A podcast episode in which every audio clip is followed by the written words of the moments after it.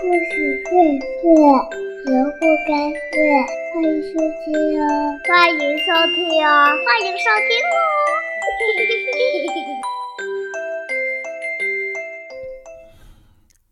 亲爱的小朋友们，大家好！再过几天呢，我们就会迎来我们的传统节日端午节。你知道端午节的来历吗？端午节又是和谁有关呢？今天呢，东子老师就给所有的小朋友讲一讲端午节的来历。五月五是端阳，吃粽子，撒白糖，龙船下水喜洋洋。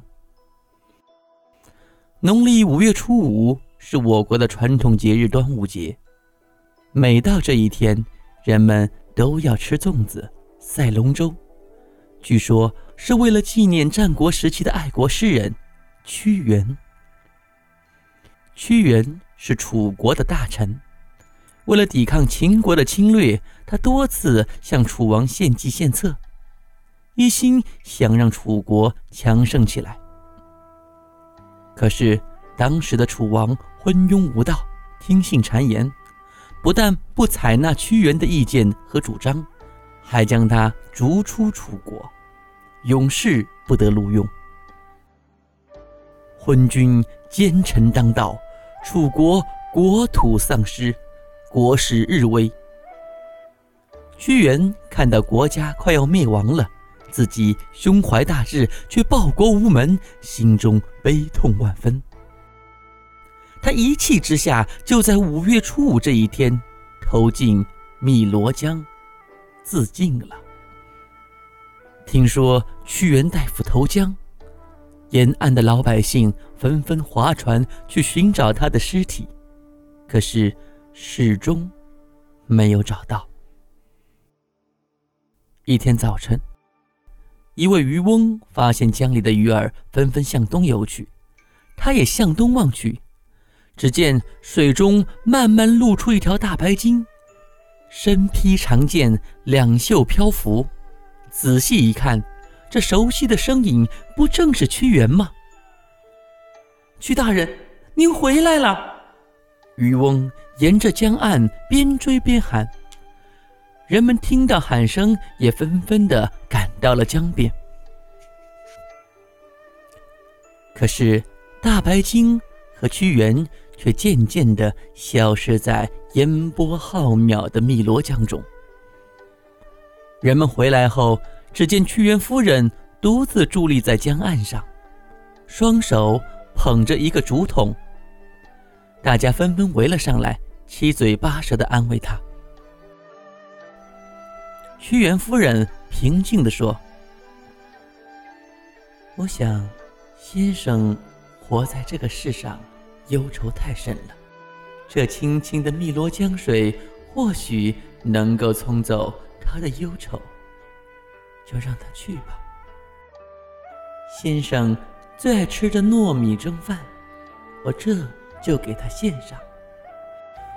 说着，他把竹筒往江中一抛，竹筒便顺着水流向东飘去了。人们忘不了忧国忧民的屈原。就在第二年的五月初五，纷纷带上屈原爱吃的糯米蒸饭，划着船儿到汨罗江中心，哀伤地喊着屈原的名字，等着他的出现，一直等到了傍晚，却都没有看见屈原。人们只好陆续回去，而只有屈原夫人仍然站在江边。对着江水诉说衷肠，暮色很快笼罩了江面。屈原夫人仿佛看见有条大金鱼向自己游来，不禁又惊又喜，纵身跃进了滔滔江水里。这天晚上，人们都做了一个同样的梦：屈原和夫人来看望乡亲们了。并向大家一一拜谢，多谢各位乡亲的盛情，今后请不要再给我们献食了。为什么？你们所献的食物都被江里的蛟龙抢去吃了，那就没有办法对付蛟龙了吗？人们追问道。办法倒是有，只是我屈原何德何能，怎好享用乡亲们的献礼呢？受之有愧呀！屈原说罢就要走，但是人们都不肯让他们离去。屈原夫人只好说：“蛟龙。”最怕尖尖的箬竹叶，他们以为那是一柄柄屠龙剑。用箬叶包了糯米做成粽子，蛟龙就不敢来抢。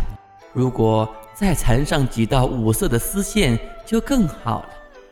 因为五彩线就像蛟龙自己身上的花纹，蛟龙远远看见了五色线缠着的东西，便会以为是自己的子孙，就不会来抢了。于是，每年五月初五这一天，楚国的百姓就会包好粽子，划船到江上去祭奠屈原。听说蛟龙不伤同类，他们就把去迎接屈原的船头都改成了龙头形状，称为龙船。为了不让鱼儿伤害屈原的遗体，他们还要在船头敲敲打打，吓跑鱼群。千百年过去了。屈原逝世的那一天，逐渐演变成了中华民族的传统节日——端午节。这一天，人们都会吃粽子、赛龙舟，以纪念屈原。亲爱的小朋友，现在你该了解端午节的来历了吧？在听完故事之后，你也可以买上几个粽子，一起尝尝粽子的味道吧。好了，小朋友们。让我们一起欣赏儿童歌曲《划龙舟》。